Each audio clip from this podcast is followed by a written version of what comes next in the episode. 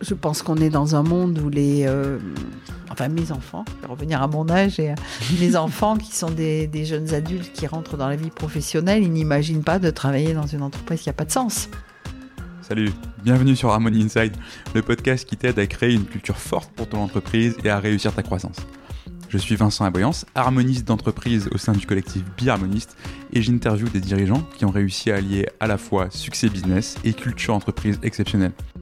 Pour retrouver leurs conseils et si tu aimes ce podcast, abonne-toi et laisse 5 étoiles et un commentaire si tu es sur Apple Podcast. C'est vraiment d'une aide énorme. Bonne écoute Hello Valérie Bonjour Vincent ben, merci de, de m'accueillir euh, chez Ecovadis euh, ce matin. C'est un plaisir d'être là. Euh, tu ma première interview euh, de 2023, donc déjà, bah, meilleurs vœux, meilleurs vœux à tous ceux qui nous écoutent aussi, euh, puisque l'interview sortira bientôt. Euh, et puis, bah, sans transition, pour commencer ce, ce podcast de manière traditionnelle, euh, est-ce que tu peux te présenter pour les auditeurs? Je peux me présenter. Bonne année à toi et bonne année Merci. à tous les auditeurs. Donc, je m'appelle Valérie Touchon, j'ai 58 ans. Et oui, déjà, mais ça a passé très très vite. j'ai trois enfants magnifiques, adultes. Euh, je travaille chez Covadis depuis une quinzaine d'années et je suis basée normalement, sauf aujourd'hui, à San Francisco. Écoute, on te remercie. On n'aurait pas pu faire ça en face à face sinon. ça aurait été un petit peu plus compliqué, effectivement. Et pas très bon pour l'empreinte carbone en plus. Absolument. euh, et donc, du coup, tu travailles chez, euh, chez Ecovadis et tu es Chief Impact Officer. Absolument. Alors, qu'est-ce que c'est eh bien, c'est une très bonne question. non, je suis. Euh, c'est un, un, poste qui a été créé il y a un petit peu, il y a 15 mois. Mhm. Mm -hmm. euh, le poste de Chief Impact Officer, c'est un, c'est un poste qui découle de la volonté des dirigeants de l'entreprise de prendre leurs responsabilités en ce qui concerne leurs impacts directs ou indirects sur la planète et la société, en attribuant un siège au comité de direction. Mhm. Mm -hmm à, cette, à, à, ce rôle. Donc, mmh. c'est super. Pour Ecovadis, euh, la décision de, de, créer ce poste, elle découle de, de notre envie, notre souhait de graver dans le long terme tout l'engagement de la société sur les sujets euh, d'impact. Et aussi, euh, elle découle, enfin, elle est concomitante à notre décision de devenir une entreprise à mission. Mmh. C'est un petit peu tout un, un, Et on va en parler. Voilà, c'est un certain nombre de choses qui se sont, qui se sont faites en, en même temps, sachant que, donc pour revenir sur, sur moi, j'ai démarré au tout début de l'entreprise. Je pense que je dois être l'employé numéro 2 ou 3. D'accord. Après, bon choix. ouais, oui, super. Moi, je me suis beaucoup amusée. Je me suis pas ennuyée une seconde depuis que je suis arrivée. Et, euh, et j'ai démarré plutôt dans le, dans les, dans les ventes, ensuite dans le, la gestion des clients. Et donc, j'ai une assez bonne compréhension à la fois euh, de, l'entreprise en interne, mais aussi de l'environnement de l'entreprise, mmh. des clients et toutes les parties prenantes externes. Donc, euh, je suis extrêmement contente d'avoir ce, ce ouais. rôle qui est, qui est, qui est super. Qui ah est oui, super. Parce que oui, tu disais que tu étais l'employé numéro 2 ou 3, maintenant vous êtes plus de 1300, je crois. On est quasiment 1500. 1500, ouais, oui, c'est ça. aujourd'hui. Euh, donc, c'est quand même une, une, très belle trajectoire. Euh, et genre, pour, pour qu'on comprenne un peu mieux ce qu'il y a derrière, est-ce que tu peux nous expliquer concrètement ce que fait Ecovadis? Parce qu'on connaît souvent le nom, on sait qu'il y a une notion de notation, voilà. Le grand public en général s'arrête là. Est-ce que tu peux nous raconter ça et puis vraiment comme si j'y connaissais rien, quoi? Je vais essayer. Je vais essayer. Euh, Ecovadis donc fait effectivement de la notation développement durable. Ok? On évalue les systèmes de management des entreprises sur 21 critères, mmh. qui sont des critères environnementaux, sociaux, éthiques. Mmh. Okay en plus de ça, on collecte euh, pff, des, des, tonnes d'informations euh, qu'on trouve sur, les, sur des sites spécialisés, des ONG, euh, de, des sites de certification, etc. Et en fait, on agrège toutes ces données Mhm. mmh. relatives à la performance développement durable des entreprises pour en déduire une fiche de notation qui est simple, actionnable, facile à utiliser et qui dégage des informations quantitatives, mais aussi des informations qualitatives et comparatives. Le but de tout ça, c'est de donner aux entreprises qui sont évaluées et à leurs clients, qui peuvent être soit, soit des directions achats, soit euh, des, euh, des private equity qui Mhm. désirent euh, analyser, monitorer la performance développement durable de leur portfolio Mhm. compagnie, de leur donner des informations qui soient euh, faciles à interpréter et qui les mettent sur un chemin d'amélioration. Mmh.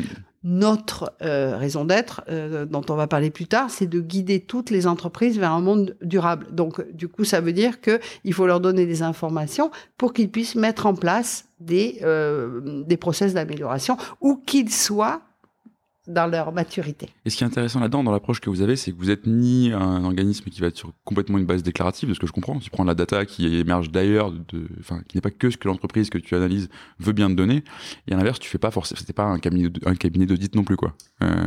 Oui, y a effectivement, donc c'est une très bonne remarque. On, les données qu'on collecte sont des données qui proviennent du, de l'entreprise qu'on évalue elle-même, qui proviennent de, de sources, j'ai mentionné des bases de données, de certification, euh, des, des, des des, ONG, mhm. pardon, euh, etc., ou, des, des, bases de données externes, un certain nombre de choses comme ça.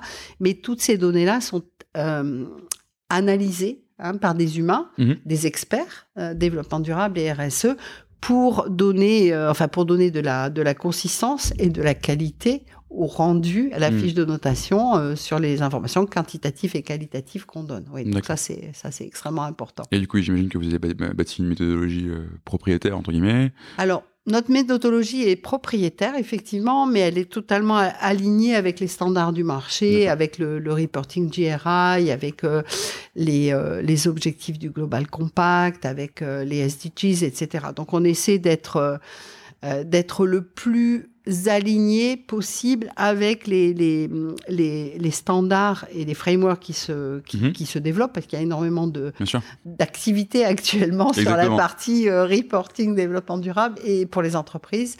Euh, et, heureusement d'ailleurs. Et tant mieux. Et tant mieux. Mais complètement. Et c'est une bonne transition pour une autre des questions que je, que je voulais te poser il y a un shift énorme qui se fait, euh, en tout cas dans le discours, sur euh, l'impact euh, dans l'entreprise. Et avec ça, on voit fleurir tout un tas de, de labels, de certifications. Je ne vais pas commencer à les lister parce que ce serait trop long. pour comprendre, comment est-ce que tu positionnes justement Ecovadis et cette notation que tu vas pouvoir faire dans ce paysage qui est de plus en plus grand voilà, de label, certification, etc. J'ai jamais les bons mots parce qu'il y en a trop. Euh, mais en gros, voilà. Là, c'est une bonne question. On, ah bah, Ecovadis ne fournit, pas, ne fournit ni, un, ni un label, ni, ni une certification. Nous, ce qu'on fournit, c'est une indication euh, de où est l'entreprise sur le chemin. Hein, donc à travers la notation et toutes les informations qualitatives et le euh, l'identification de points forts et de et de zones à, à travailler. Mmh. Donc nous on dit, OK, qui que vous soyez, quelle que soit votre taille, votre industrie, votre euh, euh, présence géographique, vous êtes à un endroit sur, euh, sur le, la maturité en matière environnementale, sociale, etc. Et nous, notre boulot, c'est de vous dire où, vous êtes et de vous donner des indications pour que vous puissiez aller un petit peu plus haut. Hmm.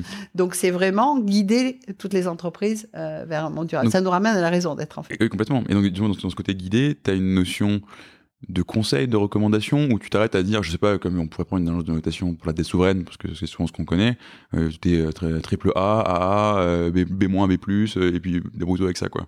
Alors, une fois de plus, on n'a pas vocation à labelliser les gens, à mm. leur dire vous êtes bon, vous êtes mauvais. On leur dit vous êtes où vous êtes et vous pouvez aller plus haut et on essaie de vous donner des, et on vous donne des, des informations, des insights et des données pour que vous puissiez le faire.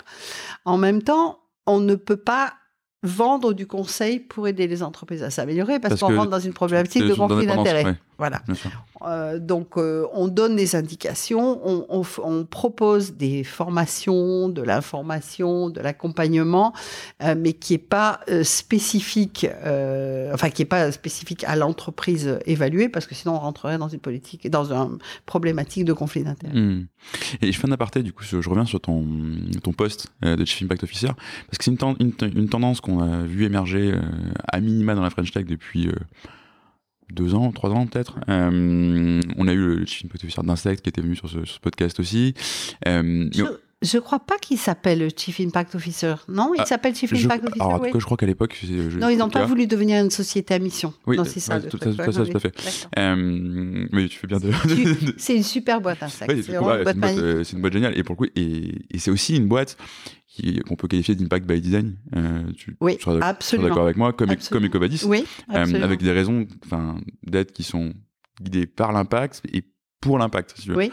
Euh, et du coup, ma question, c'est est-ce qu'il y a besoin, euh, pour avoir ce niveau d'implication, donner un, un siège euh, à ton comité de direction, avoir un C-level qui soit en charge de l'impact, est-ce qu'il faut être une entreprise Impact by Design ou est-ce que n'importe quelle euh, entreprise, euh, startup tech, et a fortiori euh, entreprise même non tech, peut avoir ce genre de, de préoccupation et donc ce- une personne qui soit en charge que de ça Oui, je pense que c'est totalement, totalement indépendant. Nous, on est effectivement, que ce soit Insecto, Insect ou Ecovadis, on est, comme tu dis, Impact by Design. Et pour nous, devenir une entreprise à mission, c'est une manière de, de, de cranter euh, cette, cette mission dans le très long terme. Mmh, bien sûr. Aujourd'hui, on est 1500. euh, Peut-être que, que dans quelques années, on sera beaucoup plus. Et on a aujourd'hui 50% de nos écovadiens qui nous ont rejoints depuis moins d'un an.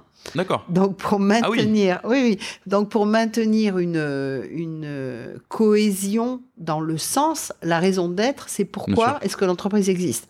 Donc il faut il faut qu'on, bah, c'est pour ça qu'on a formalisé cette euh, raison d'être dans le cadre de la de loi la, de la loi Pacte. Mm. À côté de ça, les entreprises qui sont pas des entreprises à impact, bien sûr qu'elles elles ont toutes euh, toutes les raisons euh, de, de, focuser, enfin de, de se concentrer sur ces sujets d'impact, sachant que pour elles, euh, enfin, quelle que soit l'entreprise, c'est important de- d'officialiser quel est l'engagement qu'elles prennent Mm. par rapport à leurs responsabilités sur leurs externalités, positives ou négatives. C'est ça que ça veut dire en fait de mon, mon, mon, rôle. Nous, c'est un petit peu spécial parce que comme on est une entreprise à impact, mon rôle couvre à la fois les impacts internes, Mhm. mais qui sont limités parce qu'on est une entreprise de service dans des pays, euh, dans des pays développés, etc. Donc on n'a pas énormément de d'impacts environnementaux ou sociaux Bien sûr. nos impacts tels qu'on les tels qu'on les voit euh, en matière de, de,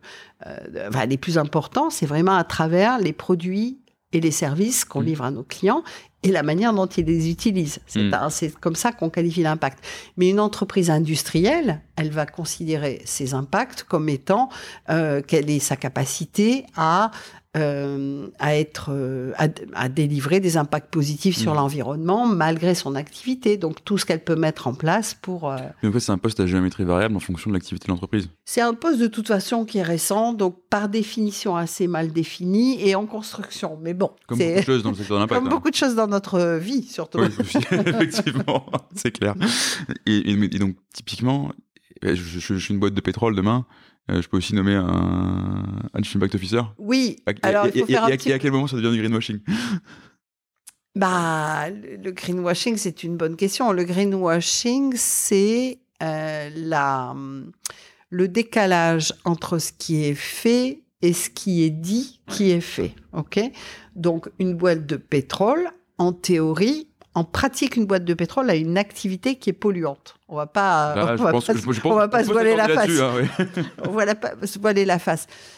La différence, si tu veux, si on a deux boîtes de pétrole, et c'est d'ailleurs, on évalue des, des entreprises pétro- pétrolières, pardon. On, entre- on évalue des entreprises pétrolières, donc il y a une différence entre une entreprise pétrolière qui dit, euh, qui dit qu'elle ne comprend pas vraiment de de quoi on parle euh, et de quoi il s'agit et qu'elle ne prend pas, elle ne souhaite pas, enfin, elle dit pas, elle ne souhaite pas, mais elle ne comprend pas pourquoi est-ce qu'il faudrait qu'elle prenne en compte dans son business, dans ses activités business, ses externalités euh, positives Mhm. ou négatives en l'occurrence, et une, une entreprise pétrolière qui dit oui, oui, c'est super important, effectivement. Euh, D'ailleurs, on a on a 10% de nos de nos de, de nos activités autour des énergies re- renouvelables Mhm. et à 5 ans on a euh, comme projet de passer à 30 ou 40% donc d'équilibrer notre chiffre d'affaires entre euh, euh, fossil fuels et énergie renouvelable, bah, ça fait une grosse différence. Si Mhm. tu dois travailler avec une des deux, tu te poses la question laquelle a le, la responsabilité la plus forte? Mhm, bien sûr. Quand tu dis prendre en compte les externalités euh, et positives et négatives, si j'essaie de, le- de le formuler en langage de, de, béotien, ça veut dire se dire aujourd'hui je sais que je, je, je tant de CO2, j'ai tel impact sur, sur l'environnement ou sur la société. Au lieu d'avoir qu'une que une cri- un critère, euh, une logique purement économique dans ma stratégie à 3, 5, 10 ans, je vais incorporer des critères, euh, dans des critères de l'impact que j'ai sur euh, l'environnement et la société. Quoi. Oui, c'est exactement ça. C'est le ce qu'on appelle le capitalisme de partie prenante, euh, c'est-à-dire euh, aller au-delà des seules considérations de chiffre d'affaires et de rentabilité euh, pour prendre en compte euh, effectivement le, quels sont les effets mmh. des activités de l'entreprise sur l'environnement, sur la société, etc. C'est un, un sujet qui fait énormément de débat en ce moment en particulier aux États-Unis où j'habite, parce que c'est un sujet qui a été complètement politisé, avec une opposition euh, extrêmement forte entre ceux qui sont pour et ceux qui sont contre, mm-hmm. qui quelque part noie le débat. Et, mm. et, où tout le monde regarde ce que dit euh, le PDG de BlackRock une fois de temps en temps euh, sur est-ce qu'il va aller au troisième grade de... Le PDG de BlackRock, pour moi, qui s'appelle Larry Fink, il a, une, il a une, un positionnement qui est extrêmement courageux, parce que mm. c'est le plus gros euh, investisseur mondial mmh, euh, et qu'il a, il a effectivement un engagement. Enfin, il a, il a une une vocation de d'évangélisation mmh. et, et, des prises de position extrêmement fortes en matière euh, d'investissement ou de non-investissement en fonction de justement de l'impact mmh, des entreprises dans lesquelles il investit. Et tout au moins, il s'engage à prendre en compte ces, ces, problématiques d'impact dans la, gestion des entreprises qu'il a en hmm. portefeuille. Et Dieu sait qu'il en a beaucoup. je ah crois bah qu'il a 8, trillions de dollars. pas les euh, chiffres de BlackRock, mais oui, c'est monstrueux. c'est monstrueux. Il y a très peu de boîtes desquelles il n'est pas, au capital d'une manière ou d'une autre. Quoi. Oui, et du coup, la question se pose, enfin pour lui, j'imagine, je ne suis pas à sa place, bien heureusement, mais la question se pose, eh, par, eh, par exemple, est-ce que j'investis dans une société pétrolière? Et là, on peut dire non, parce qu'une société hmm. pétrolière peut être, est considérée, enfin, une activité qui est profondément polluante. Oui, parce que si j'investis et que je, je suis extrêmement ferme sur mes objectifs qui sont non seulement financiers, mais aussi des objectifs d'impact, je peux créer, je peux amener une transformation des activités de l'entreprise. Donc, c'est jamais simple. Ces sujets sont jamais simples. Et surtout, c'est enfin, comment tu le mesures, jusqu'à quelle échelle tu vas, etc. Euh, et si je reviens justement sur, euh, sur l'activité d'Ecovadis elle-même, donc on voit ce côté agence de, notation, et ce qu'on peut aussi euh, voir et qu'on sait peut-être moins, c'est que tu peux aussi avoir une lecture un peu différente de l'activité que vous avez. C'est aussi, ben, vous êtes une licorne, vous avez levé 725 millions de, de dollars, ce qui est pas rien, avec le, le, modèle d'affaires quelque part d'une boîte SaaS, euh, une boîte tech classique qu'on peut voir, euh, qui vend du logiciel, qui lève beaucoup d'argent, et tu dis, euh, ça, on a 50% des écobadiens qui sont arrivés dans la dernière année, c'est un cas d'école d'hypercroissance. Euh, Absolument. L'hypercroissance, c'est plus de 40% de croissance par an. Et effectivement, on est dans un contexte d'hypercroissance. Je ne connaissais pas cette définition-là et je suis content d'être tombé juste du coup. Euh, donc, tu es clairement dans cette hypercroissance. Et donc, quand on pense impact, quand on pense euh, environnement de manière générale, on peut aussi avoir tendance à penser croissance limitée, voire décroissance. Enfin, je rentrerai pas dans un débat euh, sur les théories de la décroissance, etc. Mais dans une boîte à impact, comment est-ce qu'on concilie volonté de croissance, voire d'hypercroissance, et volonté d'impact? euh, pour nous, c'est assez facile parce que, étant donné notre cœur de métier, plus on va grandir, plus on va délivrer de l'impact positif. Donc c'est euh, c'est plutôt c'est plutôt simple mmh et plutôt euh, vertueux. Bien évidemment, il faut qu'on fasse attention à la manière dont on fait tout ça, mais mais pour nous la réponse elle est elle est facile en l'occurrence. Oui, en fait plus tu as enfin plus tu scales dans ton entreprise, plus tu scales ton impact.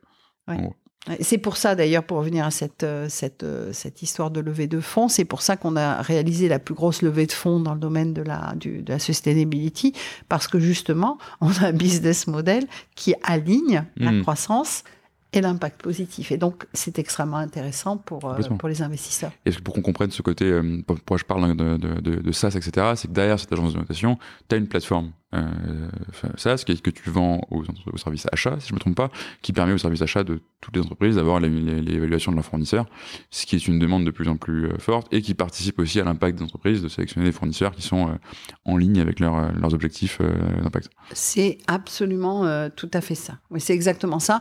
Et pour revenir à notre activité, on a vraiment une, une effectivement, on a une, euh, enfin, toute la partie technologique est extrêmement importante, mais on a aussi une équipe de 400 personnes qui sont des, des experts mmh. euh, RSE et qui valident euh, les, les datas, tous les, les, millions de datas qu'on reçoit mmh. sur les sur les entreprises qu'on évalue. Donc, il y a assez, on est une entre, on est une licorne à mission et on est une entreprise qui est à la fois. Pas tant que ça d'ailleurs. Hmm il n'a pas tant que ça d'ailleurs. Des, des, licornes, à mission. Euh, si bon, c'est pareil, on ne comprend pas le, procès des licornes ou pas, mais euh, en tout cas, c'est quand même quelque chose qui est très mis en avant, même politiquement, et euh, c'est génial de voir qu'il y a des licornes euh, bah, environnementales, des licornes sustainability, comme, comme, tu dis, et qui sont capables de faire ce, genre de tour de table. Euh, et pour le coup, votre modèle est très malin au sens où tu as à la fois le côté SaaS qui plaît aux investisseurs, qui scale, etc. Absolument. Et qui te permet, euh, d'un autre côté, de faire vivre une vraie méthode, des vraies équipes d'analystes, etc. Et de pas sacrifier l'un sur l'autel de l'autre. Ce qui, je trouve, assez, euh, assez génial. Absolument, et c'est quelque chose auquel on est extrêmement attentif parce qu'on voudrait que ce soit euh, que ce soit toujours le cas euh, jusqu'à la fin jusqu'à la fin des temps. En tout cas, tout- en tout cas, on vous le souhaite.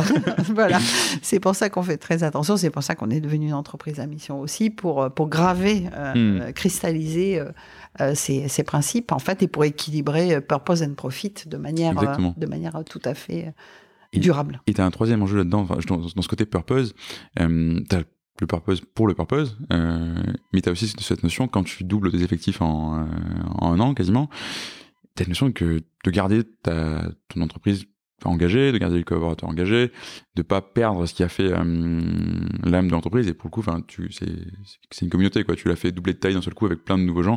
Il y a moyen qu'elle évolue, il y a moyen qu'elle change un peu, il y a moyen que tu reconnaisses plus ton entreprise demain. Il y a beaucoup de dirigeants qui racontent ça. Après des grosses phases de croissance, ça, ça, ça se perd. Oui. Alors pour nous, c'est peut-être un tout petit peu différent parce qu'il n'y a pas une personne, je pense, qui rentre chez Covadis qui ne soit pas complètement passionnée par le développement durable. Hmm. Donc ça, c'est un, un socle euh, de, qui, nous, euh, qui nous rend tous euh, alignés sur, sur ce sujet-là. Euh, maintenant, oui, c'est possible. À partir du moment où on est, on devient, après 15 ans de, de- d'efforts, on devient relativement at- attractif en, en termes de, de, de marque employeur. Mm. C'est vrai que bah, y a peut-être des gens qui vont arriver et qui n'en ont rien à faire euh, Mm. de l'environnement et du social c'est pour nous rejoindre. vérifiez ça c'est oui, oui, l'as on recru, vérifie, ouais. bien sûr, bien sûr.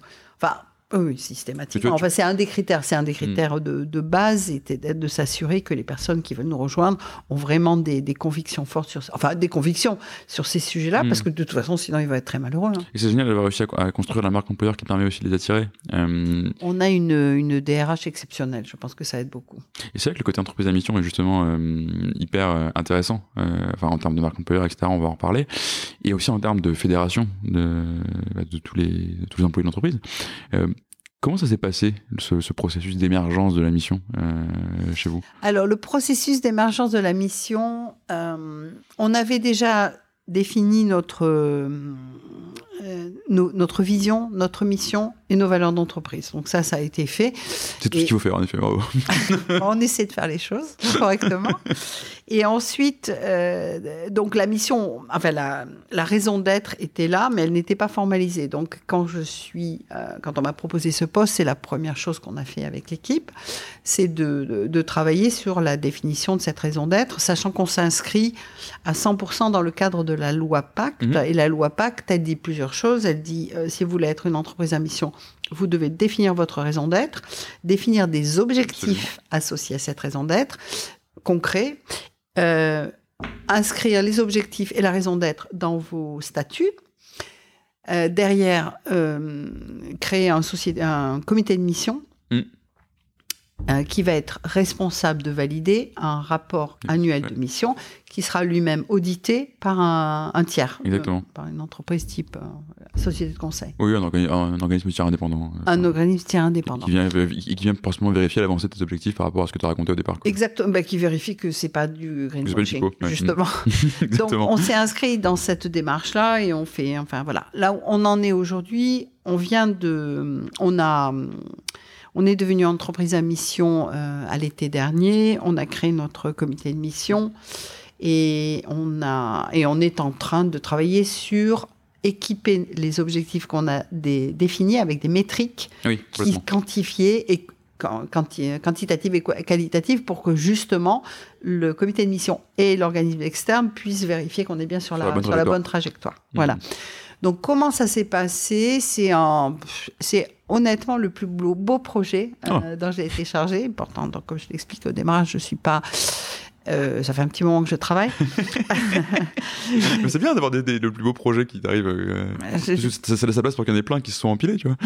Moi, j'ai eu beaucoup de chance dans ma vie professionnelle. J'ai- toujours fait des choses passionnantes. Et donc, le, c'est un super projet. En fait, on a, on a beaucoup, on s'est beaucoup appuyé sur l'intelligence collective.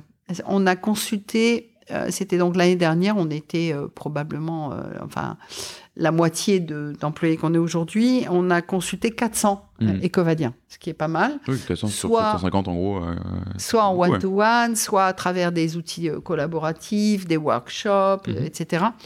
Pour collecter, et, euh, collecter un petit peu ce qu'ils ce qu'ils avaient en tête euh, pour, euh, pour la formalisation de, de notre raison d'être. Donc on a fait ça. C'est un projet qui au total a pris huit mois, donc un énorme investissement en consultation interne. On a fait de la consultation des parties prenantes externes aussi. On a, discuté avec notre euh, notre conseil d'administration. On a discuté avec nos clients. On a discuté avec notre comité scientifique. On a un comité scientifique, euh, etc.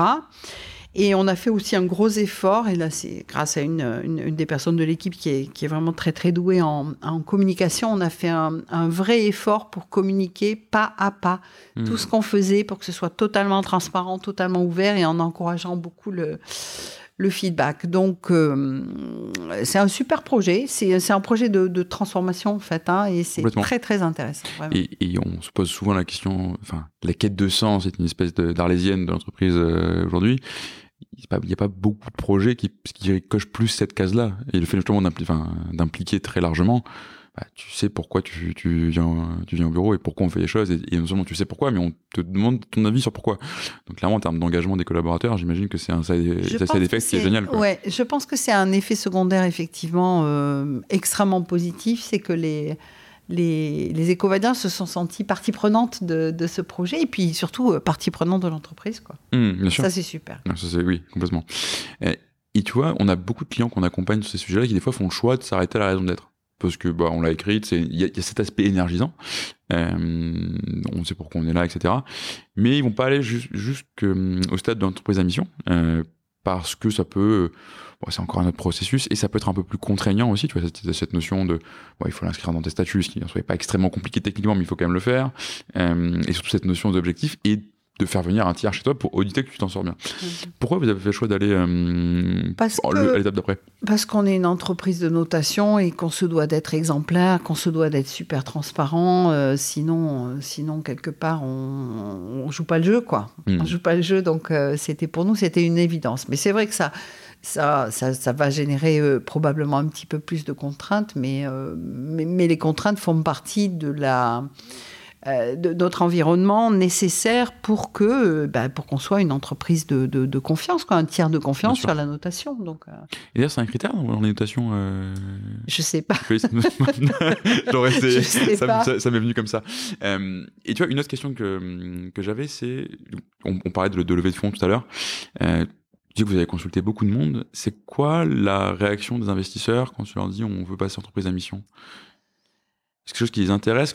Est-ce que du coup, tu es avec des fonds qui sont, enfin, ou des investisseurs qui sont déjà résonnants sur ce, ce sujet Alors oui, les- les- les- on, a, on a eu beaucoup de, on a beaucoup de chance dans le choix de nos investisseurs, enfin qui nous ont choisis aussi. mais Enfin, c'est un choix mutuel. Oui. Euh, on a attiré des, oui, des fonds d'investissement qui croyaient vraiment dans le fait que, en ayant un business model à impact, on allait aussi être capable de dégager de la valeur et de, et de la croissance. Et euh, voilà. Donc, je dirais, on a, on a un portefeuille d'investisseurs qui est assez euh, varié en matière géographique. Il est clair que euh, on a la chance d'avoir Astorg dans notre tour de table. Ils sont extrêmement euh, sensibilisés Mhm. parce que c'est une, c'est une, une entreprise française, en fait d'origine française, très sensibilisée au sujet, euh, au sujet développement durable et impact. Et on a aussi euh, General Atlantic, mais qui a investi dans Ecovadis à travers un fonds qui s'appelle Beyond Net Zero, Mhm. qui est un fonds à impact. Hein. Rien qu'au nom, on le comprend. et, et le troisième investisseur très important qui s'appelle CVC est aussi. Euh, euh, bah, je pense qu'on s'est, on, on les a un petit peu éduqués aussi sur le Mm. sujet, mais ils voient les résultats. Ils voient les résultats. Ça fait longtemps qu'ils sont avec nous. Ils voient, ils voient que l'entreprise grandit. Ils voient que l'entreprise est saine. Donc, je pense que ça a de quoi rassurer les- la communauté financière, qui de toute façon est de plus en plus euh, attentive à ces sujets-là. Et à la fois, ça passe par volonté, et je pense de plus en plus, parce que tu as, de moins en moins le choix aussi.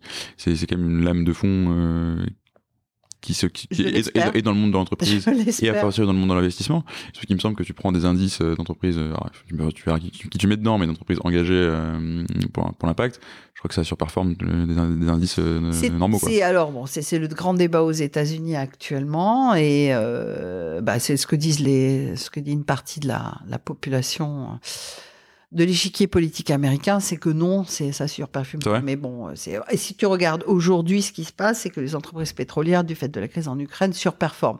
Donc si tu regardes ça sur un, un sur un sur oui, mais court il faut, terme, pas le regarder sur, sur du conjoncturel. on euh, parle du court terme. Donc, mm, mais bon, là, les, les, politiciens utilisent toujours les données qui les intéressent. Donc, euh, donc c'est un petit peu compliqué à démontrer, mais c'est vrai que euh, quand, enfin, il y a l'exemple d'Unilever, quand, quand Paul Polman était à la tête d'Unilever, c'est un peu plus d'une décade. Pendant cette décade-là, il a vraiment axé tout le développement d'Unilever sur euh, sur le, la performance développement durable hmm. et en surperformant euh, au niveau des marchés boursiers.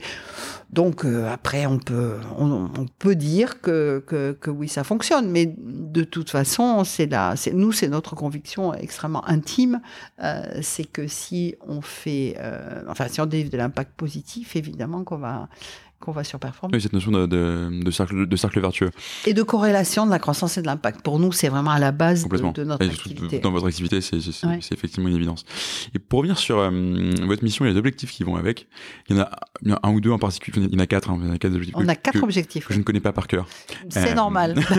mais il y en a un qui m'a particulièrement euh, interpellé. Le but, c'était de contribuer à l'amélioration continue des performances sociales et environnementales des entreprises pour leur permettre de devenir actrices d'une économie régénérative et équitable. Régénérative et équitable. C'est un concept qui est un petit peu euh, aujourd'hui non stabilisé, je dirais, mais qui est, qui est attractif. En fait, l'idée, c'est de dire que, bah, toujours pareil, c'est que l'engagement de l'entreprise, pour nous, doit aller au-delà du, euh, bah, des murs de l'entreprise. Mmh et doit aller, euh, ce sont les impacts directs, mais aussi indirects à travers euh, bah, sa chaîne d'approvisionnement, à travers euh, les communautés qui vivent sur place autour de ces usines et qui travaillent pour les usines, etc. Donc et dans ce cadre-là, le, le, just and generative, ce que, régénérative, ce que ça veut dire en fait, c'est que euh, on aimerait pouvoir pousser les entreprises à aller vers euh, des, de l'impact positif, c'est-à-dire mm. rendre plus qu'elles ne prennent. Et c'est ça que ça veut dire. Et, tu as un exemple qui l'illustre? Moi, je suis très, très bêtement, euh, si je prends vraiment le, truc économique de base, de base, je suis une entreprise, je prends un, un produit A dans la nature, je le mets dans une machine, il m'en sort un produit B, ça s'appelle la valeur ajoutée, et je le vends. Mais le produit B, il ne reviendra jamais le produit A. Non, non, non, ça c'est clair. Mais euh, un exemple, c'est ce que ce sont les, par exemple les engagements de, Microsoft. Mhm. Euh, enfin, Bill Gates est quand même un philanthrope on en pense qu'on veut de Bill Gates, mais il a quand même laissé quelques, milliards de dollars sur la table pour montrer qu'il était engagé sur les sujets environnementaux et sociaux et, la santé euh, des populations dans des pays en, mhm. voie de développement.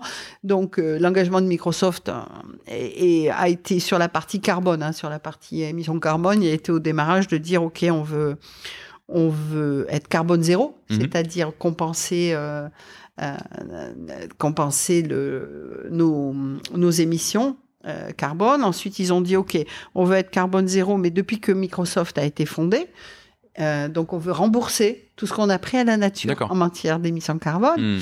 Et aujourd'hui, ils disent, on veut être carbone positif, c'est-à-dire on veut avoir des activités qui rendent plus qu'elles ne prennent en matière de carbone.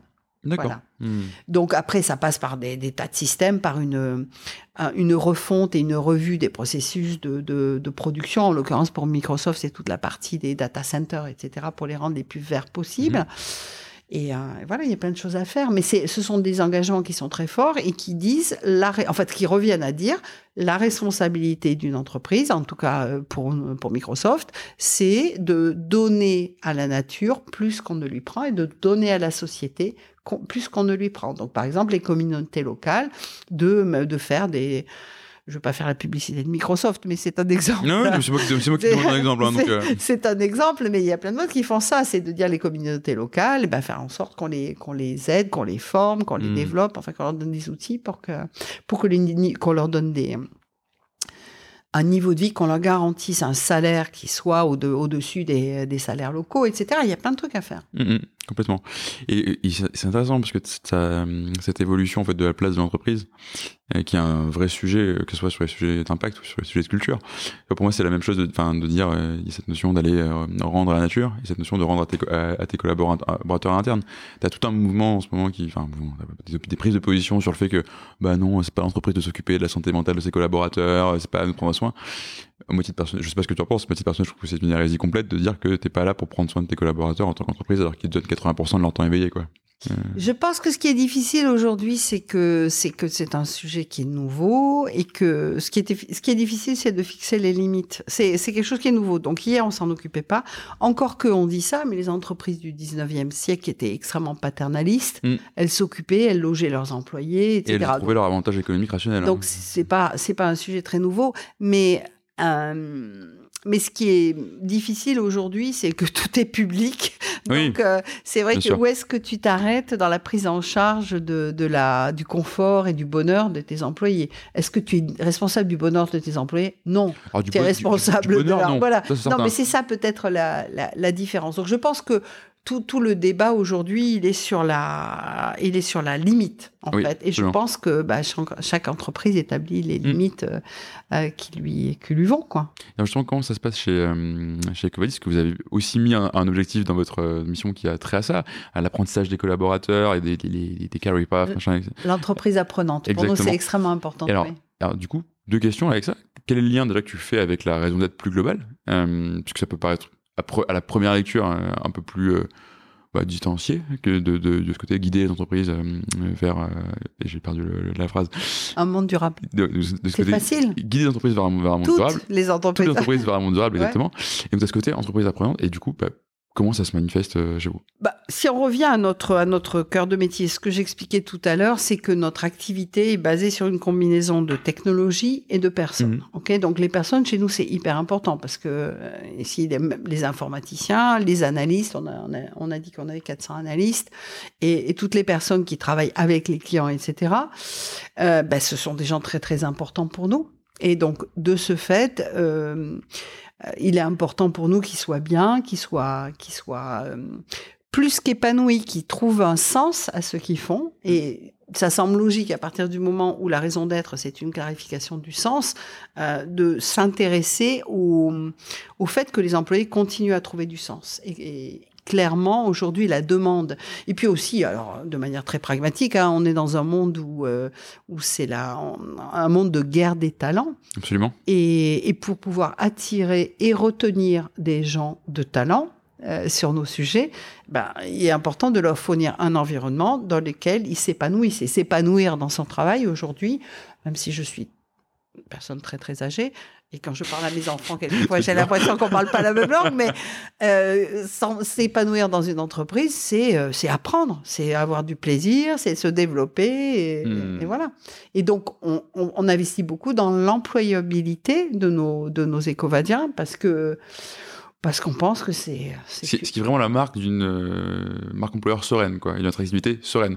Quand tu rends tes collaborateurs plus employables en, en partant qu'il était en arrivant, ce qui devrait être dans le but de toute entreprise, c'est que tu es, assez sereine d'une part sur le fait que tu vas en attirer, que tu vas en attirer assez, et que sur le fait que c'est tellement bien chez toi qu'ils vont pas se barrer ailleurs, même s'ils sont plus employables. Bah, et si enfin, on a, on a du, on a du turnover bien sûr, mais qui s'en vont, c'est, enfin, l'objectif dit, je sais pas si tu l'as lu jusqu'au bout, mais qui dit aussi de, de développer une génération, générations. génération de de sustainability practitioners. Donc c'est pas grave. Enfin c'est pas grave. S'ils restent chez nous, c'est super. Mais s'ils vont ailleurs et qu'ils continuent à, mm. à, pousser ces idées-là, c'est bien aussi. En fait, on est dans un monde où la collaboration est, la, est, extrêmement importante. S'il n'y a pas une collaboration entre, entre, entre concurrents, par exemple, on mm. n'arrivera pas à faire bouger les choses au niveau environnement, au niveau social, aussi vite euh, que si on se dit on reste chacun dans notre coin. Donc euh, ça, ça ça part, ça s'inscrit dans le même. Euh, hmm, idée. On, ressent vraiment ce côté joie somme positive dans, dans, le, dans ce que tu dis et dans le monde de l'impact. Peut-être plus, peut-être plus dans que dans d'autres secteurs où euh, la, la, notion de concurrence, elle, est, elle existe, mais elle est moins prononcée ou moins. Euh, On a aussi la chance d'avoir développé une espèce de, de s'être développé dans une petite niche où, pour l'instant, il n'y a pas grand monde qui fasse exactement ce qu'on fait. Il y a des, il y a des gens qui font des choses, des morceaux de ce qu'on fait ou d'autres choses, etc. Mais on n'a personne qui soit exactement sur notre cœur de métier. C'est peut-être ça aussi qui nous rend un petit peu plus serein. Mais ceci étant, à titre personnel, je suis absolument que la collaboration ou la compétition, comme disent hmm. les, Américains, c'est extrêmement important. Oui, tu as une notion de confrère plus que de concurrent. Pour contribuer à notre, à notre objectif qui est euh, ben de, de guider toutes les entreprises vers un monde durable. Ce qui est tout, de même très ambitieux. c'est super ambitieux, mais bon, euh, on va y aller pas à pas. Alors, justement, on parle d'ambition. Euh, la question, enfin, question de, départ, il y a cette mission extrêmement ambitieuse. Est-ce que c'est une mission qu'on peut atteindre? Et est-ce qu'une entreprise à mission peut atteindre sa mission? Euh, Probablement pas de mon vivant. mais, non, c'est. Il y aura des gens qui créeront des entreprises. c'est, on est acteur d'une transformation, je pense. Hmm. On est acteur d'une transformation euh, et, et on est sur un chemin. Voilà. Maintenant, la fin du chemin, je suis incapable. Enfin, le monde change tellement vite. Je suis absolument incapable de me projeter euh, à 10 ans sur. Euh, J'ai te demander où est-ce que vous voulez emmener euh, Ecovadis pas forcément à 10 ans, mais tu vois, je sais pas, à 3 ans, c'est bien déjà. Enfin, en gros, comment, comment est-ce que vous, est-ce que vous avez réfléchi à, à, votre where, entre guillemets, en tant qu'entreprise? Donc, où est-ce que vous voulez aller? À une échéance qui vous est propre Mais euh, bah. c'est, quoi la suite de, Là, là bah, on s'imagine bien être le, être euh, un des, un des standards, un des, de notation internationale pour toutes les entreprises sur les sujets de développement durable et surtout, et en même temps, une, on s'imagine être euh, capable de démontrer et de quantifier le, l'impact positif euh, de notre réseau de, de clients. Hmm voilà, il n'y a pas de. Si, si, on arrive à ça, si on, ce sera, ce sera, ce sera absolument formidable. Donc, on est en train aujourd'hui. Alors, ça, ça, semble un peu vague, mais parce qu'on on vient donc de, de, de, devenir entreprise à mission, on a fixé des objectifs euh, et on est en train, avec le comité de mission qui a été nommé, on est en train de quantifier ces objectifs. C'était pas une mince affaire. Si on se revoit dans un an, ah, ce qui sera avec plaisir. Avec plaisir. on parlera de choses beaucoup plus, beaucoup plus concrètes parce que l'idée, c'est effectivement de, d'identifier des indicateurs mm. de, de, performance qui permettent de suivre l'opérationnalisation et la mise en place de la, de la mm. raison d'être. Et à partir de là, on a une autre conversation qui est une conversation vraiment où on, où on peut euh, équilibrer les, les KPI financiers et les KPI euh, purpose. Et ça, c'est super. Et c'est justement extrêmement intéressant. C'est là, entre guillemets, où tu commences à rentrer dans, un peu dans le, dans le vif du, euh, de ce sujet-là. Alors, je comprends complètement que c'est un travail en cours, mais pour, euh, pour les gens qui écoutent et qui peuvent se poser ces questions-là, c'est quoi les, les, problématiques que vous avez, les questions que vous posez ou les apprentissages que tu as déjà pu faire sur ce sujet? Qu'est-ce qui marche bien, qu'est-ce qui marche pas bien?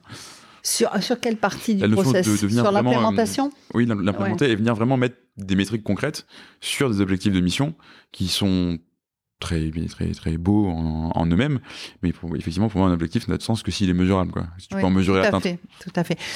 Euh, je pense que enfin on est au milieu du, du au milieu du guet donc c'est difficile d'avoir du, du, retour par du recul par rapport à ça mais clairement on, il faut qu'on rattache ça à notre à notre à notre activité mmh. euh, et à nos clients donc ce qu'on imagine aujourd'hui c'est de de se fixer des objectifs en termes de réduction des émissions CO2 sur notre base client par mmh. exemple, on, va contribuer à ça. On n'est pas, enfin, ce sont les clients qui font. Hein. Nous, on guide, mais ce sont eux qui font. il faut, leur rendre. positives. Ouais, il faut leur rendre le, il faut leur rendre ce qui leur appartient. Mais nous, notre notre boulot, notre responsabilité, c'est d'amener toute l'information et tout le support pour qu'ils puissent euh, comprendre, prendre en compte et progresser, fixer des objectifs, etc. Donc, ce qu'on va mesurer, ce qu'on espère pouvoir mesurer, et, les objectifs qu'on veut pouvoir se fixer sont des objectifs bah, de réduction de CO2 dans notre euh, réseau de clients ou de d'amélioration des, conditions de, de, travail, etc. Du pay gap, enfin, mmh, ces choses-là. Qui sont... pay gap, je vois très bien. Mais parce que pour le coup, c'est c'est vraiment le moment où ça devient tellement concret et tellement vrai que d'une part ça peut faire peur. C'est pour ça que je te pose cette question-là. Je comprends tout à fait le côté, on est au milieu du guet, c'est dur. Tu as des gens qui sont déjà au début du guet. Donc, le fait que tu sois au milieu du guet, t'es quand même énormément en avance par rapport à eux. Donc, t'as probablement des choses à leur apprendre. C'est ça, qui- c'est ça qui est top. Et, et c'est pour dire que c'est l'encourager éno- énormément, tu vois, de ce côté, de se dire, bah, c'est bien d'avoir euh, posé quelque chose qui fait une intention euh, très haute et très noble. Maintenant, comment tu, comment tu tiens, quoi? On a, on a la chance d'avoir des. euh, on est une société privée, on a deux fondateurs, hein, cofondateurs et co-PDG qui Mhm. sont extrêmement. Euh, extrêmement sérieux à propos de ça, extrêmement investis. Sur, euh, sur ce sujet-là, ça ne m'étonne pas, oui. Et, et c'est ça, c'est, je pense que beaucoup de beaucoup de choses découlent de ça. qu'il y a Bien sûr. Une une une, motivation très forte et euh, et clairement, enfin, on essaie de rester aussi relativement humble parce que bon, une fois de plus, on est vraiment au milieu au milieu du guet. On Hmm. a on on n'a pas vocation à être donneur de leçons ou quoi Non, que ce soit. On a vraiment vocation à faire les choses bien, correctement. Et, et puis apprendre, sinon on apprend tous les jours. Hein, ce, c'est un nouveau, c'est un nouveau sujet, donc euh, on apprend tous les jours. Et, et c'est vrai que ces notions d'impact, tout le monde en parle dans tous les journaux, dans tous les médias, et que souvent ça veut rien dire. Donc euh, on essaie, on essaie Bah, vraiment comme, de comme, comme tous les, le plus pragmatique possible. comme un peu tous les nouveaux champs où c'est un peu le Far West au début. Enfin, Oui, t'as, une ruée vers l'impact qui est un peu ce que tu as eu dans la, dans la, dans, les- dans la tech, euh, à l'époque de la grande époque Silicon Valley, quoi. T'as- t'as- t'as- t'as- Oui, ou- oui, oui. ou- Quand, on, parlait d'intelligence artificielle à toutes les sauces, alors qu'on avait une macro Excel derrière, ou des choses comme ça, quoi. C'est un peu ça. Donc, euh, C'est un peu ça. Ce que ça veut dire, en fait, je crois, moi, ce que je crois que ça veut dire, cette histoire d'impact, c'est que hum, on sort de, de l'état d'esprit, euh, je contrôle mes risques et, et donc je fais en sorte de ne pas être trop impacté par euh, des catastrophes climatiques, Mm. des grèves, etc., euh, pour entrer dans une- un engagement plus proactif mhm. Euh, une fois de plus, un de responsabilité vis-à-vis de cet environnement. Et je pense que c'est ça que ça veut dire impact. Hein. C'est- complètement, est-ce qu'il y a un vrai changement de mentalité C'est un super changement de mentalité, oui. Mais, on- mais avant, t'avais tendance à cocher tes cases réglementaires. Il y a vraiment du- Exactement. Du, du risk management. C'est et- ce que, ce exactement. que tu dis, ouais. Donc on est, mais on- je pense qu'on est quand même un petit peu au début encore. Hmm. On arrive sur les dernières questions pour revenir sur la, la culture euh, des Covadis de manière euh, générale. Donc il y a ce côté euh, impact très fort, très natif chez vous. Et tu as dit tout à l'heure, on a aussi travaillé sur notre vision, sur nos valeurs. Comment tu articules, comment s'articulent ces différents pans euh, C'est une super question parce qu'on se l'est posée pendant quelques heures. Il fallait nous, il fallait nous appeler, évidemment. non, non, la, la raison d'être, c'est pourquoi l'entreprise existe. La vision, c'est où on va. La mission, c'est comment on y va, avec Mhm. quels outils on y va. Et les valeurs d'entreprise, c'est le mode opératoire qui euh, régit tout ce fonctionnement. Le comment, le comment on fait les choses chez, chez nous. Ouais, le mode opératoire, le, le- la liste de voilà de, de le- le- le- la manière de fonctionner effectivement. Et si tu fonctionnes pas comme ça, bah ça veut dire qu'il y a un problème. Ou si tu fonctionnes comme ça, bah, tout va bien. Hmm, complètement. Qu'est-ce que tu es dans ce, terrain de jeu-là? Euh, Est-ce que tu joues avec les mêmes règles que tout le monde ou est-ce que tu joues à un sport complètement différent tout seul? Ce qui risque de poser des problèmes euh, à l'avenir. Et donc tout ça mis bout à bout, euh, bon, suite à mission c'est récent, etc. Mais c'est quoi ton retour sur les, les impacts que ça a pu avoir pour, euh, pour l'entreprise, pour la vie de l'entreprise? Écoute, euh, c'est difficile à dire parce qu'on a, on a une, comme je disais, on est nativement, on, attire des gens qui sont très motivés par ce qu'on fait, etc. Donc on n'a pas eu de changement brusque de, euh, de, de satisfaction des employés ou autre.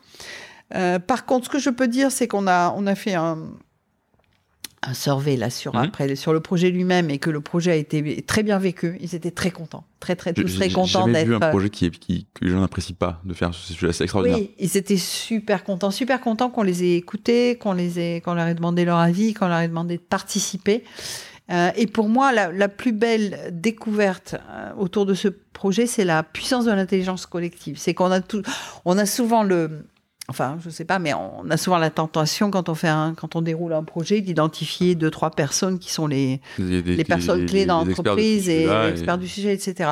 Et le fait d'ouvrir sur un sujet comme ça, qui est un sujet collectif, c'est pas un sujet On est- d'expertise. on est- oui, exactement. Voilà. On, on est au-delà de la technique là-dessus. Absolument. Le fait d'ouvrir à toute cette population, ça a permis d'entendre des gens qu'on n'entend pas forcément d'habitude et, et vraiment d'enrichir euh, tout le, Hmm. euh, toute la démarche et puis le résultat aussi. Le résultat, c'est vraiment un résultat d'intelligence collective. Et moi, ça m'a époustouflé. Parce qu'on a quand même passé des moments extrêmement extrêmement euh, difficiles à se gratter la tête en disant on n'y arrivera jamais. Ah oui, on arrivera. Mais oui, parce qu'il y a trop de choses, il y a trop Bien de sûr. données, etc. Comment est-ce qu'on va arriver à articuler de manière simple une raison d'être avec tous les, les quantités de données qu'on a Ah bah, collectées Comment on va réussir à mettre tout le monde d'accord? On met pas tout le monde d'accord, mais on travaille par euh, bah, par euh, on, on- moyenne des choses. Bien sûr. on- Bah, cites une notion de, de- de plus petit dénominateur commun sur et- plein de choses. Exactement. Et je- moi, j'ai je trouvais qu'il y avait un côté magique parce que 15 jours avant de, de, de finaliser cette vision, cette mission, cette raison d'être, on était encore en train de se dire, mais bon, qu'est-ce que- comment on va y arriver? Et qu'est-ce qui vous a débloqué finalement sur ces, euh, ces mots-là si tu tu tu t'en rappelles? Je pense que c'est un, c'est un process d'itération qui tout d'un coup s'est cristallisé. C'est un, c'est un, un, jour- un- un- un voyage. C'est un process d'itération qui s'est tout d'un coup cristallisé. On, tout s'est mis en place et, et voilà. Et on a passé à notre directrice marketing qui a dit Ah, mais c'est super. Hmm. Elle nous a dit Mais j'y croyais pas une seconde, mais c'est top ce que vous avez fait. non, mais pour le coup, c'est, un, un écueil que tu peux avoir sur ces projets, euh, que ce soit euh, raison d'être, mission, euh, vision, valeur, de, de- d'en faire un projet marketing. Alors que c'est tellement plus profond que ça et tu peux tellement l'exploiter mieux que ça qu'en en faisant une- un, truc, un truc ouais. de marque. Quoi. Ouais, notre directrice marketing, c'est quelqu'un d'absolument super. C'est une américaine qui est absolument super et qui est très, très, très euh, investie euh, Bien sur sûr. ces sujets-là. Donc, elle, a- elle faisait partie du, du groupe de travail, Ah, euh, ça- du, et par contre, ça, il faut absolument. du le- corps, corps groupe de travail. Et, mais elle, elle avait, enfin, elle a mis sa casquette marketing à la fin. Et, et- et bien sûr, et c'est vrai que c'est intéressant, c'est tu prends ce, ce, ce- ce pourquoi, en, en l'occurrence, qui va quand même transcender tout le monde dans ton entreprise et qui transcende les silos, les fonctions, les titres et tout ce que tu peux bien vouloir. Et c'est ce côté-là, c'est ok, on a tout ça, comment est-ce qu'on on va l'opérationnaliser Bah, Dans notre marketing, justement, pour que ce truc-là vienne infuser et nourrir, mais pas l'inverse. Que ce soit pas euh, le, le, la qui soit au service du marketing. Quoi. Enfin, l'i- L'idée, c'est que ça opérationnalise au-delà du marketing. Enfin, Bien moi, sûr. mon objectif, Parce que- parce je suis ça, un, oui. petit peu, un petit peu naïve, mais mon objectif, c'est que ça impacte toutes les décisions business. En théorie, c'est Et pas uniquement en, thé- les- en théorie, c'est- l'idée de, formaliser c'est- culture. Et c'est le challenge maintenant. Enfin, c'est le, c'est le sujet sur lequel on est avec l'équipe, c'est d'opérationnaliser euh, ce- cette raison d'être. Et je, pense- et c'est une boussole, c'est de se dire, on a un choix business à faire entre euh, chemin A, chemin B, euh, le- ça. lequel est le plus euh, aligné avec notre mission. Et ça, et ça peut amener à faire des choix difficiles. Donc, donc c'est intéressant. On va voir. C'est pour ça que j'ai aujourd'hui, il faudrait, il faudra qu'on se reparle dans un an. Parce que Euh, peut-être que dans un an, on va le faire. hein. peut-être que dans un an, effectivement, on aura un petit peu plus d'exemples Bien sur sûr. des choix qu'on a fait ou qu'on n'a pas fait au regard de cette raison d'être. Hmm. Écoute, merci beaucoup euh, Valérie. J'ai une dernière question euh, pour toi qui est la question traditionnelle de fin de ce podcast. Euh, quel serait le conseil que tu donnerais à un dirigeant qui hésite à, tra- à- à inclure l'impact dans sa stratégie? Alors, Je, je l'adapte un peu, normalement je parle de culture, pour toi on va parler d'impact. À inclure l'impact dans sa stratégie. euh, je, enfin, je vois pas pourquoi il ne le ferait pas. Après, le timing reste dans sa main, mais euh, ne pas le faire, je pense que c'est prendre un certain nombre de, risques. Euh, bah, je pense qu'on est dans un monde où les, bah, je pense qu'on est dans un monde où les, euh, enfin mes enfants, je vais revenir à mon âge et mes enfants qui sont des, des jeunes adultes qui rentrent dans la vie professionnelle, ils n'imaginent pas de travailler dans une entreprise qui n'a pas de sens. Euh, enfin mes enfants, je vais revenir à mon âge et mes enfants qui sont des, des jeunes adultes qui rentrent dans la vie professionnelle, ils n'imaginent pas de travailler dans une entreprise qui n'a pas de sens.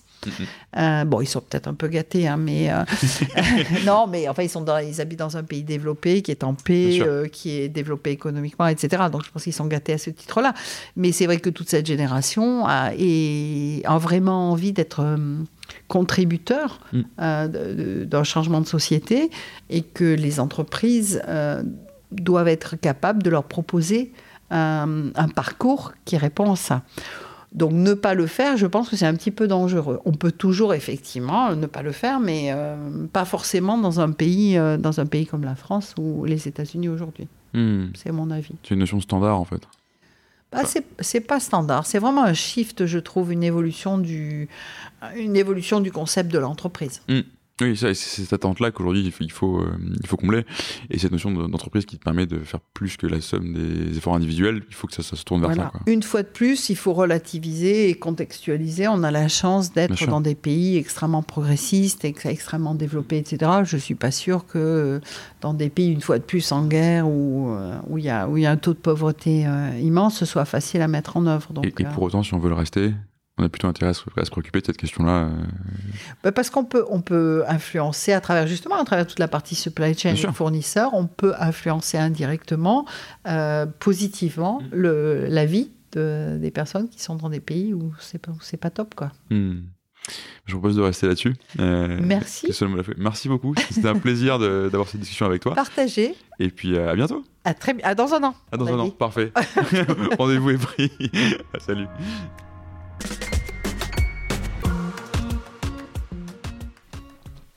Merci d'avoir écouté cet épisode jusqu'au bout. Si vous êtes là, c'est sans doute que ça vous a plu. Si vous voulez nous aider, n'hésitez pas à partager cet épisode euh, à votre boss, à votre ami qui veut monter une startup depuis toujours, ou à toute personne qui pourrait être intéressée par la culture entreprise. Vous pouvez aussi vous abonner sur Apple Podcasts, Spotify ou toute bonne application de podcast. Et vous pouvez également nous laisser un avis 5 étoiles de préférence sur Apple Podcasts. A très bientôt pour un nouvel épisode et merci à tous.